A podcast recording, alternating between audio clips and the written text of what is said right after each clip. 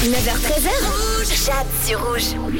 9h45 et ça y est, il est l'heure de répondre tous ensemble à la question de la semaine. Cette semaine, je vous demande de me raconter votre pire ou votre meilleur rendez-vous amoureux, votre premier date, car ce mercredi, c'est la Saint-Valentin, ce qui va rythmer la question de la semaine.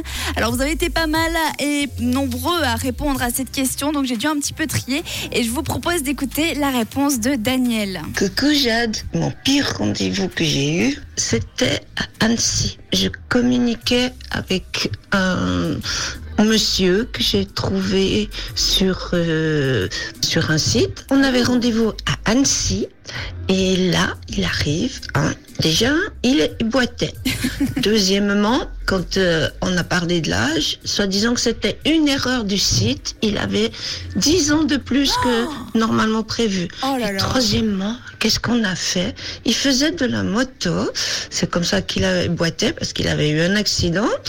On a passé tout l'après-midi dans un magasin de moto. Oh là là Et il faisait ci, et il faisait ça. Et puis il me demandait si je pouvais après le ramener avec tous ses paquets euh, sur un parking où il y avait sa voiture.